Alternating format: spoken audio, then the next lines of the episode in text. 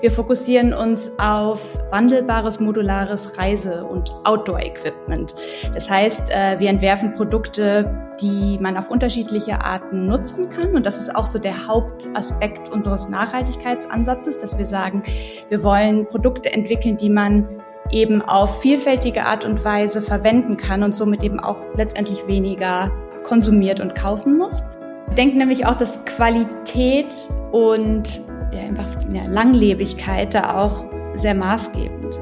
Also ich werde skeptisch, wenn ich auf Webseiten gehe, wo alles irgendwie toll klingt und alles ist nachhaltig und alles ist perfekt produziert, recycelt, fair produziert. Ich meine, da muss man sich auch die Frage stellen, was bedeutet fair eigentlich? Wie definiert man das? Jeder hat da wahrscheinlich jede eine eigene Definition. Hallo und herzlich willkommen zum Podcast Fotografie für nachhaltige Marken. Mein Name ist Sophie Valentin, ich bin Fotografin und ich möchte den Wandel zu einer nachhaltigen Welt aktiv mitgestalten. Deshalb gibt es diesen Podcast, der zum einen eine Plattform bieten soll für Menschen, die einen nachhaltigen Weg eingeschlagen haben, der dich vielleicht sogar zu mehr Nachhaltigkeit inspiriert, der als Netzwerk dienen soll und der zum anderen Tipps und Inspirationen liefert, wie Fotografie als Kommunikationsmittel erfolgreich eingesetzt werden kann. In der heutigen Folge treffe ich mich mit Leonie vom Label Wakes. Gemeinsam mit ihrem Bruder Fabian hat sie das nachhaltige Label gegründet und wie das funktioniert, ein Unternehmen mit dem eigenen Bruder zu führen, der noch dazu in Australien lebt, wie die Idee dort eigentlich aus einem Eigenbedarf heraus entstanden ist und was das Hauptproblem bei Rucksäcken im Outdoor-Bereich ist, erfährst du in dieser Folge. Und wie komplex das Thema Nachhaltigkeit ist, wird in diesem Gespräch mit Leonie mal wieder sehr deutlich. Und wir sprechen außerdem darüber, wie die beiden damit umgegangen sind, dass sich ein großer deutscher Konzern an ihrer Idee, am Design und sogar der Bildsprache nahezu eins zu eins bedient hat. Ich wünsche dir jetzt, wie immer, ganz viel Spaß beim Hören. Ja, hallo, liebe Leonie. Ich freue mich ganz sehr, dass du heute da bist, dass wir gemeinsam diese Folge aufnehmen mit einem wirklich sehr, sehr spannenden Unternehmen und Projekt, wie ich finde, nämlich ich hoffe, ich spreche es jetzt richtig aus. Wakes? Wakes, genau. Wakes, ja. okay. Passt, genau. Ja, und ich würde sagen, wie gesagt, ähm, es ist ein spannendes Konzept, was ihr habt, aber wir beginnen einmal damit. Stell dich gerne einmal vor, wer bist du und was machst du? Ja, also erstmal vielen Dank, dass du mich eingeladen und kontaktiert hast. Das freut mich sehr. Ist für mich auch immer total spannend und irgendwie eine coole Übung, irgendwie ähm, so ein Podcast oder ein Interview überhaupt zu machen. Ich bin Leonie. Ähm, ich wohne in Berlin, komme aber ursprünglich aus dem schönen Münsterland in NRW, bin jetzt aber schon äh, seit fast zehn Jahren hier und ich habe zusammen mit meinem Bruder Fabian das Label Wakes gegründet. Wir fokussieren uns auf wandelbares, modulares Reise- und Outdoor-Equipment. Das heißt, äh, wir entwerfen Produkte, die man auf unterschiedliche Arten nutzen kann. Und das ist auch so der Hauptaspekt unseres Nachhaltigkeitsansatzes, dass wir sagen, wir wollen Produkte entwickeln, die man eben auf vielfältige Art und Weise verwenden kann und somit eben auch letztendlich weniger ja, konsumiert und kaufen muss. Und zusätzlich achten wir darauf, dass wir ich sage immer so nachhaltig wie möglich sourcen, weil es für uns als kleines Label auch wirklich ähm, Einschränkungen gibt. Vielleicht kommen wir da später nochmal zu. Ähm, und ich es immer gefährlich finde zu sagen, wir sind nachhaltig oder wir haben nachhaltige Produkte und Materialien, weil es da eben so viele Grauzonen gibt. Und äh, Fabian lebt tatsächlich in Australien. Ähm, das heißt, wir haben unser Unternehmen auch ja wirklich über die Distanz immer digital aufgebaut und sind mit einer Crowdfunding-Kampagne gestartet, äh, in der wir den modularen Wakes One Reiserucksack ähm, ja, promoted haben. Und das hat sehr gut funktioniert. Und dann haben wir gedacht, okay, wenn das Konzept angenommen wird, dann machen wir das weiter. Und sind mittlerweile Vollzeit dabei. Wow, das klingt richtig toll. Und äh, das wäre nämlich gleich meine nächste Frage gewesen mit dem, wie führt man ein Unternehmen mit seinem Bruder? Also ich hätte jetzt gedacht, ihr seid zusammen in Berlin, ihr seht euch sozusagen ständig, aber durch die Distanz ist es ja noch spannender. Wie funktioniert das, dass das so aufgebaut werden kann? Ähm, erstaunlicherweise geht das echt gut. Ich glaube, das liegt vor allem daran, dass unsere Aufgabenbereiche sehr klar getrennt sind. Also Fabian kümmert sich vor allem um alles, was strukturiert und organisiert werden muss. Also die Finanzen, den Businessplan, Logistik, auch in der Produktionskoordination ist er immer derjenige, der da alles im Blick hat. Und er gibt auch so die praktischen Impulse im Produktdesign. Also er denkt sehr viel über ja, Funktionalität nach. Und ich bin so der kreative Counterpart, sage ich mal. Und ähm, ja, bin auf jeden Fall nicht so strukturiert wie Fabian, aber habe dafür irgendwie viele ja kreative, spontane Impulse, die das Ganze, glaube ich, dann ganz gut ergänzen. Und dadurch gibt es bei uns aber auch gar nicht so oft so einen Bedarf, irgendwie zusammen etwas absprechen zu müssen, weil ich zum Beispiel bei der Farbwahl eines Stoffes dann letztendlich die Entscheidung treffe. Da muss er jetzt nicht dabei sein. Klar gibt es immer wieder ähm, Dinge, die wir dann zusammen ja, besprechen oder abklären müssen. Ähm, aber das geht echt überraschenderweise echt gut, ja. Cool, sehr schön. Und ähm, ich finde das immer so spannend. Magst du noch einmal kurz erzählen, so was dein Background ist, also aus welcher Richtung du kommst? Ja, also es war eigentlich ein ganz witziger Zufall, weil wir beide in Australien gelandet sind. Also ich war ähm, für fünf Jahre dort, bevor ich nach Berlin gezogen bin. Ist jetzt noch eine längere Geschichte, die ich jetzt hier nicht erzählen werde, aber ich habe in Melbourne dann auch im Bereich ja, Mode-Textilmanagement, heißt es dann auf Deutsch, studiert und dort dann auch in der Modebranche in verschiedenen Bereichen gearbeitet oder erst auch mit Praktika angefangen und äh, bin dann in Berlin im Marketing gelandet und habe viel im Fast Fashion Bereich gearbeitet. Also das ist, das sage ich auch eigentlich so immer gern offen, wie mein Background ist und warum ich mich dann letztendlich für ein Projekt entschieden habe, was einen Nachhaltigkeitsfokus hat, ähm, weil ich ja wahnsinnig viel konsumiert habe, würde ich sagen. Äh, also Fast Fashion konsumiert habe und eben auch meinen Teil dazu beigetragen habe, dass diese Branche so läuft, wie sie läuft. Und ja, dann eben erst durch persönliche Erfahrung, glaube ich, in dem Bereich, also wo ich dann wirklich mal so aktiv sehen konnte, wie etwas gefertigt wird oder auch wie viel Ware in so einem großen Fast Fashion äh, Konzern liegt oder in so einem äh, Lager liegt. Ja, das waren dann so die ausschlaggebenden Impulse. Fabian kommt aus der eher so aus der Start-up Management Szene. Das heißt, wir haben da eigentlich so ganz gute ähm, sich ergänzende Backgrounds. Ja, und wie kam es denn dazu, dass ihr auf die Idee gekommen seid, einen Rucksack zu entwickeln? Ja, das ist auch wirklich eine lange Geschichte und man könnte jetzt nicht sagen, ja, es gab so diesen einen Moment, wo wir gesagt haben, das muss es sein. Ähm, es hat angefangen damit, dass wir beide in Australien waren und in der Zeit auch viel gereist sind und ähm, irgendwie keinen perfekten Reiserucksack finden konnten. Und Fabi, nenne ich ihn immer, sein Spitzname, der ähm, hat wir sind dann irgendwie ins Gespräch gekommen und er hat nach einem Rucksack gesucht, den man in der Größe anpassen kann. Ähm, und er wollte halt irgendwie ja alles mitnehmen können, aber dann vor Ort das auch nicht mit so einem großen Hiking-Backpack rumlaufen müssen. Und ich fand es störend, dass die Rucksäcke gerade für Frauen, es gibt ja so spezielle Hiking-Rucksäcke für Frauen, dass die irgendwie alle gleich aussahen und pink waren oder irgendwie gab es immer nur in so Knallfarben und dann war da noch eine Blume drauf und hat irgendwie nicht so meinen ästhetischen Anspruch genügt. Und dann habe ich außerdem noch einen Rucksack gesucht, wo ich meine ähm, Kamera tatsächlich auch verstauen kann, weil ich auch hobbymäßig fotografiere. Und dann haben wir uns mit mehreren Backpackern darüber unterhalten, die alle dann irgendwie meinen, ja, das stört mich auch oder dies wäre cool und das wäre cool. Und dann haben wir tatsächlich uns entschlossen, da mal so ein paar äh, Designs zu entwickeln. Und dann war das ein sehr langer Prozess. Also wir haben dann weitergearbeitet und dann mal nebenbei dran gearbeitet und getüftelt. Und dann haben wir tatsächlich irgendwann einen Hersteller gefunden, nämlich die Produktionsstätte von VD Deutschland. Die haben eine eigene Produktion in Vietnam. Haben wir gesagt, okay, wir machen das jetzt.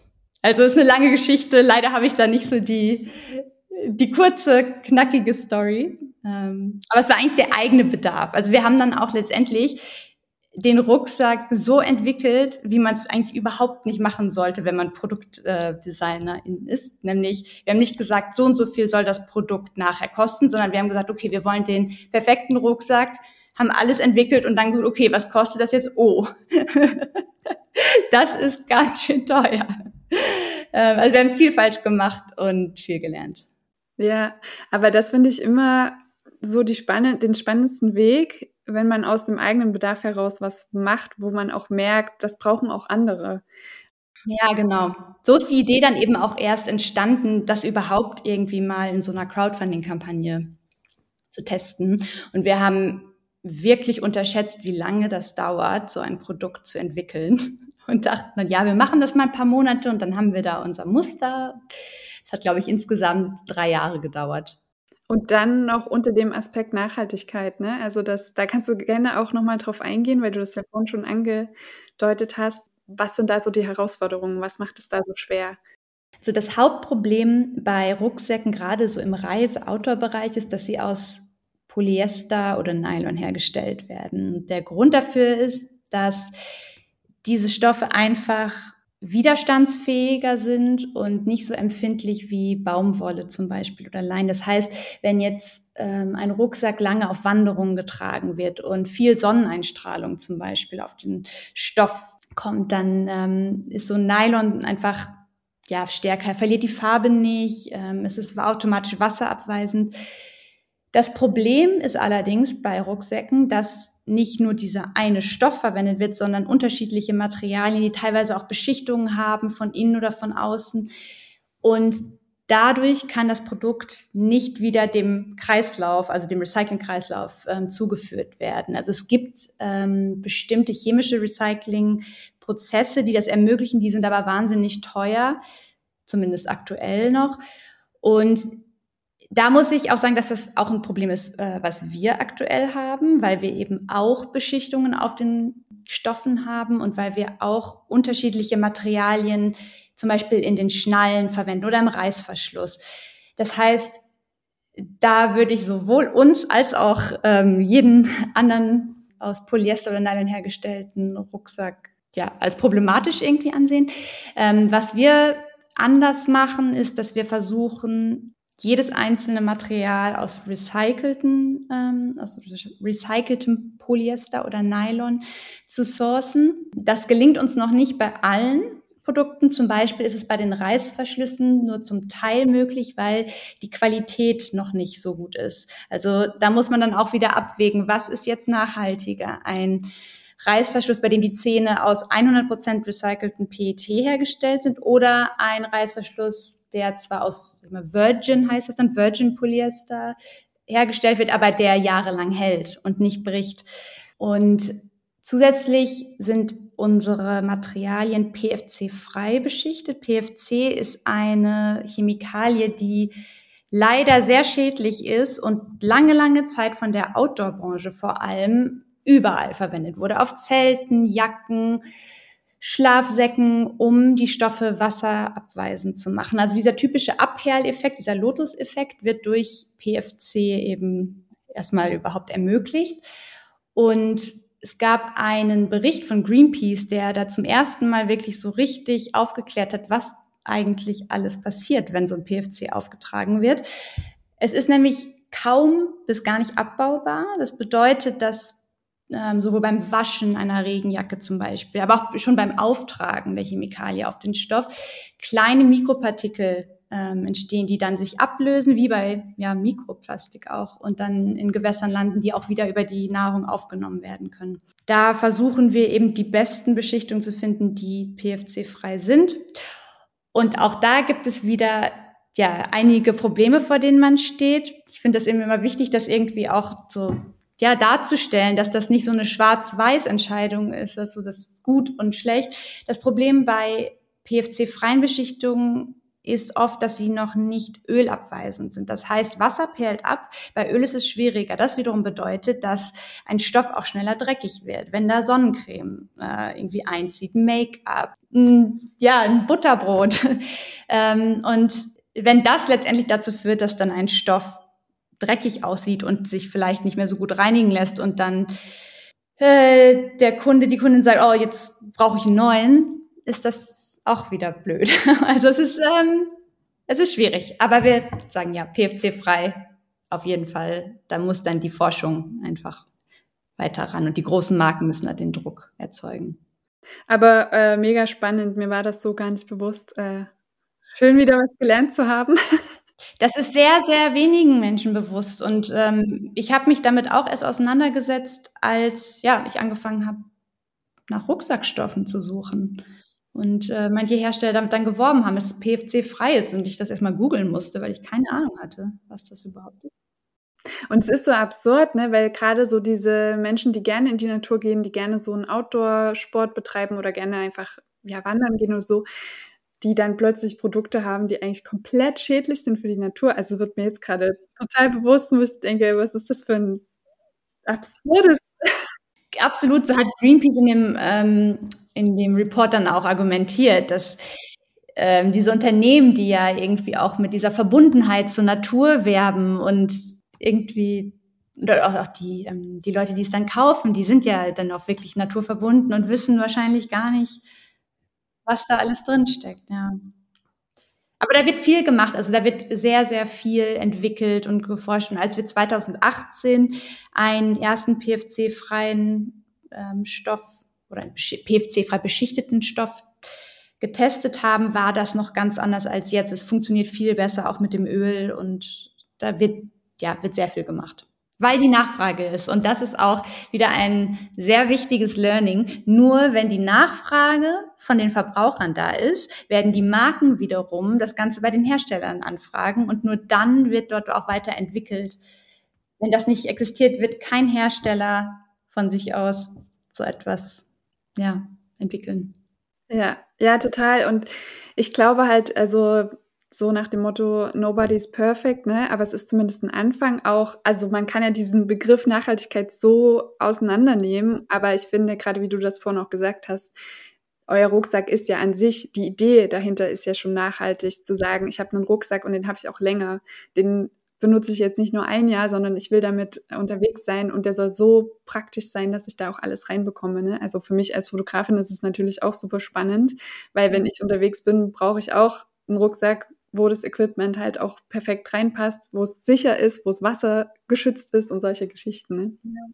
Ja, genau. Wir denken nämlich auch, dass Qualität und ja, einfach ja, Langlebigkeit da auch sehr maßgebend sind. Ne? Und ja, da muss man dann immer wieder irgendwie abwägen, was ist jetzt wichtiger, was, also man kann es teilweise auch gar nicht richtig selbst einschätzen. Ne? Also es ist, ähm, letztendlich glaube ich, dass das Wichtigste ist, transparent zu sein und auch ähm, offen mit den Kunden und Kundinnen zu kommunizieren und auch zu, sag ich mal, zuzugeben, in Anführungszeichen, was gerade noch nicht so gut läuft. Weil ich es ehrlich gesagt immer, also ich werde skeptisch, wenn ich auf äh, Webseiten gehe, wo alles irgendwie toll klingt und alles ist nachhaltig und alles ist perfekt produziert, recycelt, fair produziert. Ich meine, da muss man sich auch die Frage stellen, was bedeutet fair eigentlich? Wie defini definiert man das? Jeder hat da wahrscheinlich jede eine eigene Definition.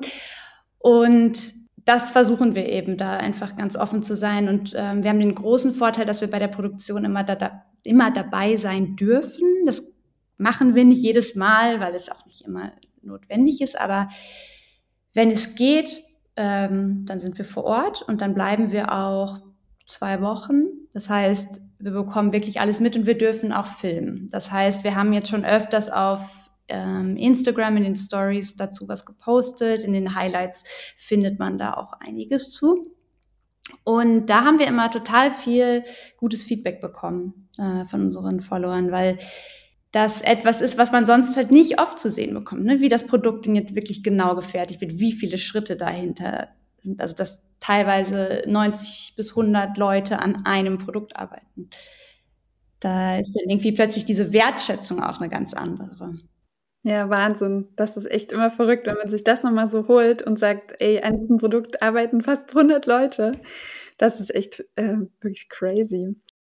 Offensichtlich hattet ihr wirklich eine richtig, richtig gute Idee, weil sonst wäre das, was passiert ist, nicht passiert. Und darauf bin ich auch tatsächlich, ich bin dadurch auf euch aufmerksam geworden, nämlich mit dem kleinen oder ich würde es fast großen Chibo-Skandal nennen. Ihr habt nämlich das öffentlich auch gemacht bei Instagram, dass Chibo euer Produkt geklaut hat. Ja, genau. Wir haben ähm, letztendlich das quasi nicht offiziell behauptet, weil ähm, wir letztendlich nicht den Beweis haben. Es gab aber einige Zufälle, die ja eigentlich keine Zufälle mehr sein konnten. So haben wir das eben auch in unserer ähm, Instagram-Kommunikation dann formuliert und uns äh, erst gefragt, ist das einfach nur ein Zufall? Und ja, haben dann nachher eben feststellen müssen, dass es keiner war. Ähm, kurz vielleicht nochmal zum, zum Hintergrund, was da passiert war.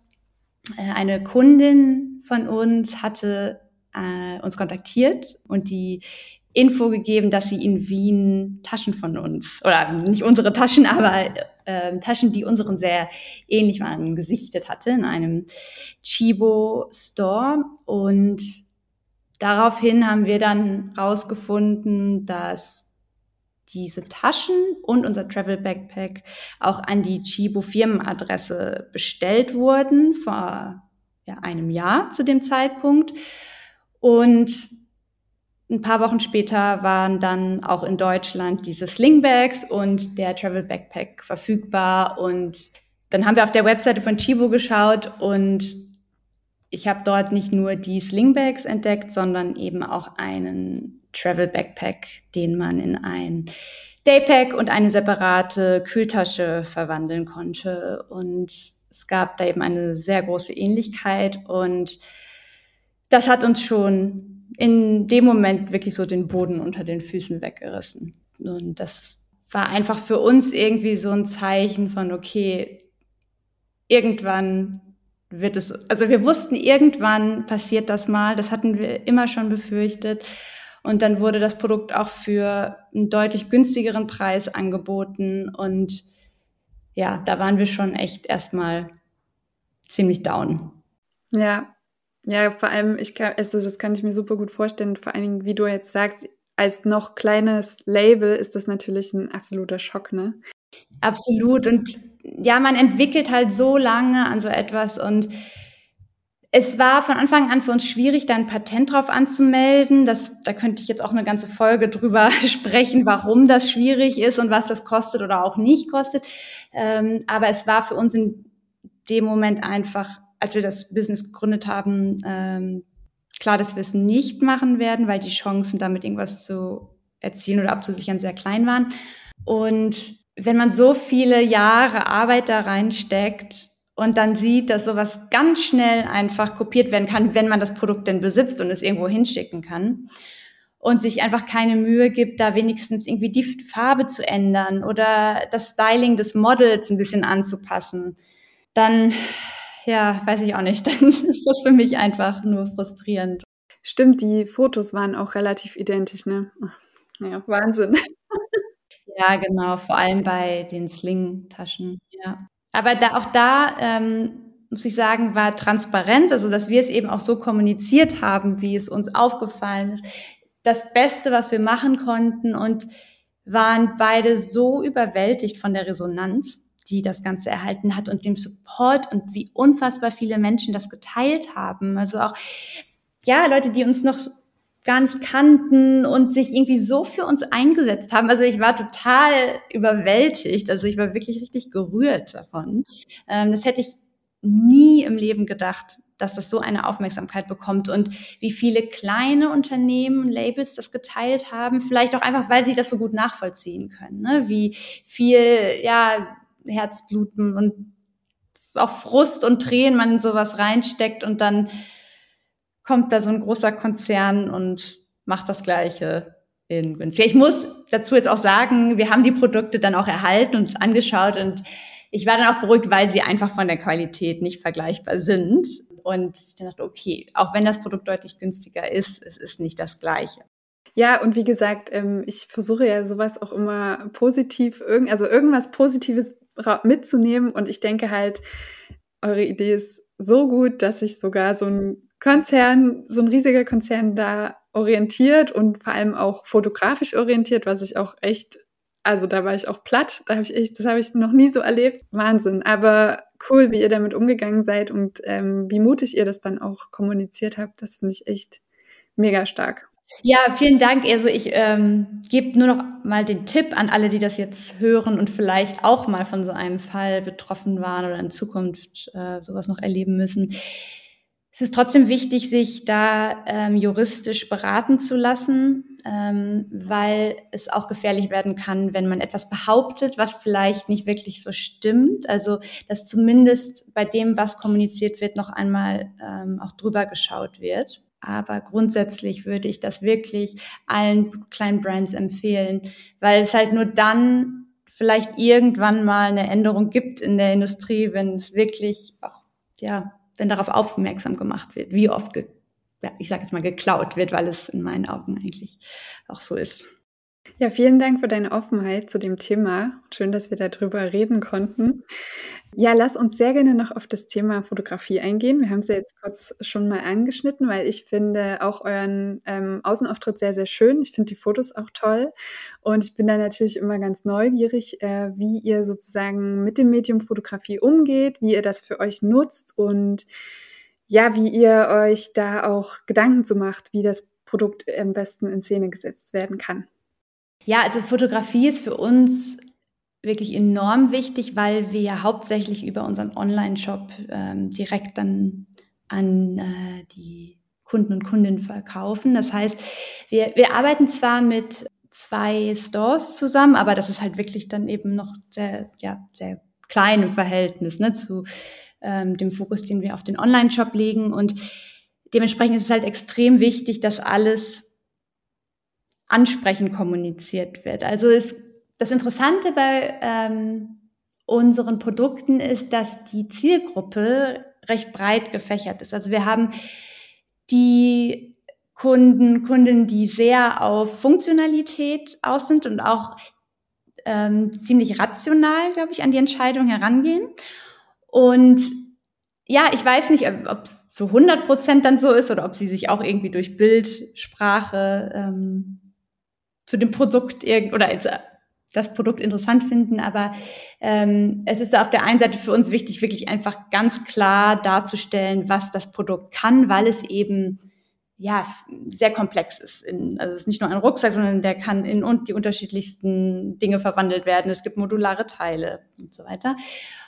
Und dann gibt es natürlich den Aspekt der Marke.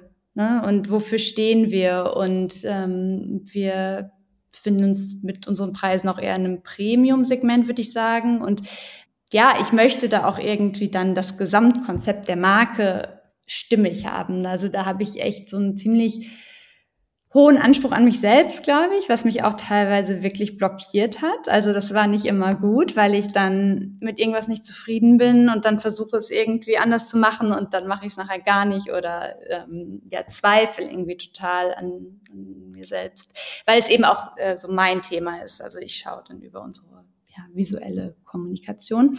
Ich denke, dass es schon so ein Prozess ist, also dass wir unsere Bildsprache und Ästhetik auch jetzt noch nicht zu 100 Prozent gefunden haben, aber dass es uns von Anfang an wichtig war, da sehr viel Wert drauf zu legen. Vor allem auch diese Reiselust ähm, und diese ja, diese Stimmung irgendwie transportieren zu können. Und da kann man halt mit Fotografie wahnsinnig viel machen. Und ähm, die Fotos, wo wählt ihr aus, wo ihr das macht? Also gibt es da eine bestimmte also gehört das mit zum Konzept, zur visuellen Kommunikation? Also vieles machen wir echt ziemlich spontan. Also ähm, die Produktfotos zum Beispiel mache ich selber bei mir zu Hause. Also ich habe hier in meiner Wohnung so ein kleines Studio mit so einem Backdrop und Lichtern und ähm, ja, es ist schon, es ist nicht professionell eingerichtet, aber auf jeden Fall so, dass man ja damit gut arbeiten, dass ich damit gut arbeiten kann. Also viel DIY, viel Learning by Doing, vieles habe ich mir selber beigebracht. Und die Kampagnenfotos, die planen wir schon immer im Voraus. Und das ist nicht so spontan, wie das äh, bei Produktfotos dann letztendlich gemacht wird. Ähm, was heißt spontan? Aber so, dass ich wirklich dann morgens sage, okay, ich baue jetzt hier wieder meinen Tisch auf und mache weiter, sondern da wird dann wirklich auch mit ähm, Fotografinnen ähm, kommuniziert und ähm, auch richtig geplant. Genau. Also es gibt auch ähm, eine äh, ganz spannende Geschichte, finde ich. Da haben wir auch einen Blog-Eintrag dazu, der heißt A Transforming Trip. Ich war ähm, in Namibia ähm, für längere Zeit, 2000, Anfang 2021, als äh, überall Lockdowns waren. Ich war ja mehr oder weniger mitten im Nirgendwo bei einer Freundin ähm, auf einer Farm. Und da zur gleichen Zeit haben wir gerade an der Entwicklung von unseren Slingbags gearbeitet. Und die waren dann auch irgendwann fertig. Und ich dachte mir, ey, wir müssen diese Produkte hier fotografieren. Es ist so eine wunderschöne Umgebung. Und letztendlich habe ich dann überlegt, okay, wie können wir das machen? Und ich kann ja auch nicht, also dadurch, dass jetzt gerade Lockdown ist und wir unterschiedliche Models bräuchten, wie können wir das machen? Und dann war das eine wirklich unfassbar spontane Aktion. Ich hatte die Taschen ähm, auch dort und dann habe ich eine Gruppe von ähm, Studenten, die auf der Farm gelebt haben, die haben dort quasi ein Jahr lang ähm, gelebt und gelernt und die waren halt eh zusammen, haben in einer WG gewohnt. Und dann habe ich die gefragt, ob die Lust hätten. Die hatten vorher noch nie gemodelt und habe dann auf der Farm auch eine ähm, Frau nach einem Kontakt zu einem Fotografen gefragt, der dann Feuer und Flamme war, weil er halt auch schon das ganze Jahr nicht mehr gearbeitet hatte und in Namibia gibt es keine finanzielle Unterstützung vom Staat, äh, wenn die Auftragslage in Covid-Zeiten schlecht ist. Und dann haben wir halt innerhalb von zwei Tagen was organisiert und Klamotten gefunden und dann sind wir mit den ähm, Studenten in die Wüste gefahren, an Orte, die sie, obwohl sie bei ihnen in der Nähe lagen, noch nie gesehen hatten, weil sie keinen Zugang zu so Four-Wheel-Drives haben. Und der Ausdruck, also dieses Strahlen auf den Gesichtern war so unfassbar schön, dass uns das alle irgendwie so gerührt hat und ich auch jetzt immer noch Gänsehaut bekommen, weil ich hatte auch Musik an und die haben dann dazu getanzt und die kennen diese Verklemmtheit überhaupt nicht und da war so eine pure Lebensfreude irgendwie da in diesen Bildern und sie haben sich nachher bei mir bedankt, dass sie das machen durften. Ich dachte, oh Gott, ihr tut mir hier gerade einen Riesengefallen. Und das war halt unfassbar spontan und ich glaube, dadurch ist es auch so schön geworden. Wow, ich habe auch direkt Gänsehaut bekommen. Ich kann es absolut nachvollziehen im Moment. Ja, das ist wirklich, also auf dem, ähm, in dem Blog-Eintrag erzähle ich diese ganze Geschichte auch noch mal ein bisschen. Schön. Ja, herzliche Einladung an alle, die zuhören, euch ähm, auf der Webseite zu besuchen. Das ist nämlich wirklich spannend, auch bei den, beim Blog vorbeizuschauen und äh, vor allem auch bei Instagram. Da, wie gesagt, kann man ja auch, hast du ja schon erwähnt, in die Produktion mal mit reinschauen, was ich persönlich auch immer sehr, sehr spannend finde. Wo kommen die Sachen her? Und ja, hast du noch was, was, auf, was dir auf dem Herzen liegt, was du gerne noch loswerden möchtest? Also nochmal ein Feedback an dich. Ich, ich finde es super cool, dass du diesen ähm, Podcast machst. Das ist total spannend, weil ich glaube, dass es total wichtig ist, dass wir untereinander in unserer Branche, sag ich mal, uns austauschen und auch vernetzen und irgendwie so die Gedanken und Ansätze der anderen irgendwie ja, irgendwie einfach mal kennenlernen und äh, besser verstehen können, weil das so viel wert ist, sich da zusammenzuschließen. Ähm, also auch dann irgendwie, weiß ich nicht, mal, ja, sich untereinander irgendwie zu connecten. Und das finde ich total toll, dass du das machst und da eben so eine Möglichkeit gibst. Ja, vielen Dank. ja, mir macht es auch unglaublich Spaß, auch so, wie gesagt, die Geschichten zu hören und am meisten freue ich mich natürlich, wenn dann so eine Vernetzung stattfindet.